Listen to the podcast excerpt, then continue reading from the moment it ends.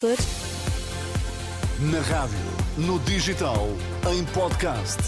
Música para sentir, informação para decidir.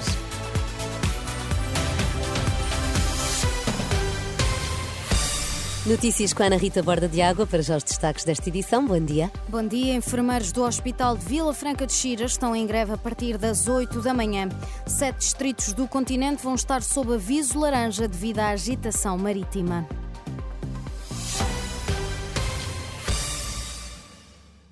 Faltam quatro horas para os enfermeiros, aliás, três horas para os enfermeiros do turno da manhã do Hospital de Vila Franca de Xira entrarem em greve. Estes profissionais de saúde pedem melhores condições laborais, a contabilização de todos os anos de serviço no SNS, a contratação de mais profissionais de saúde e a regulação dos horários de trabalho são algumas das reivindicações que estão por trás desta realização de greve. Esta greve começa às 8 da manhã desta quinta-feira e termina à meia-noite de sexta-feira. Há mais promessas de protesto por parte dos agricultores que esta quinta-feira os tratores saem à rua no distrito de Bragança. Está agendada uma manifestação em Macedo de Cavaleiros e Carrazeda de Anciães.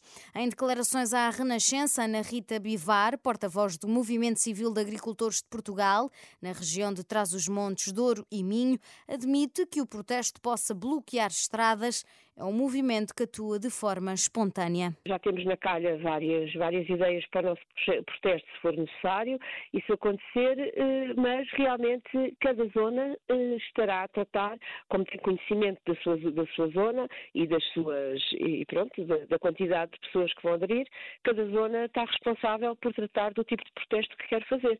Não nos podemos esquecer que este é um movimento espontâneo cada um tem sempre uma última palavra a dizer da forma como se quer expressar. Ana Rita Bivar diz esperar mais medidas de um governo de gestão e, em concreto, defende que Portugal deve manifestar a sua oposição ao acordo de livre comércio entre a União Europeia e o Mercosul, queixando-se de alegada concorrência desleal de produtos agrícolas.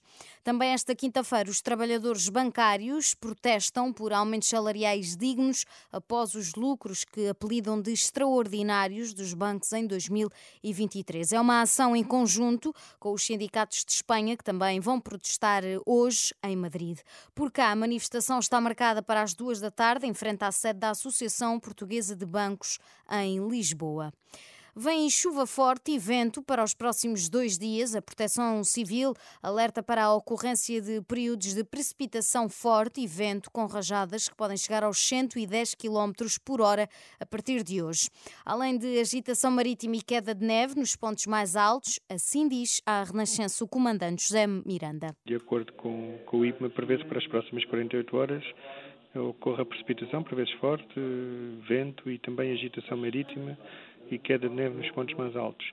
Face a esta informação, a Autoridade Nacional de Emergência e Proteção Civil elevou o seu estado de alerta especial para o dispositivo de nível amarelo, eh, realçando os efeitos que são expectáveis, nomeadamente são as ocorrências de inundações em zonas urbanas, ocorrência de cheias, instabilidade de vertentes, eh, pisos escorregadios, rodoviários escorregadios, possíveis acidentes também ou incidentes na orla costeira devido à agitação marítima. O comandante da Proteção Civil, ouvido pela jornalista Marisa Gonçalves. Esta quinta-feira, o Instituto do Mar e da Atmosfera coloca todos os distritos de Portugal continental sob aviso amarelo devido à previsão de chuva por vezes forte. O IPMA emitiu também um aviso laranja para Porto Viana do Castelo e Braga entre o meio-dia e as seis da tarde por causa da agitação marítima.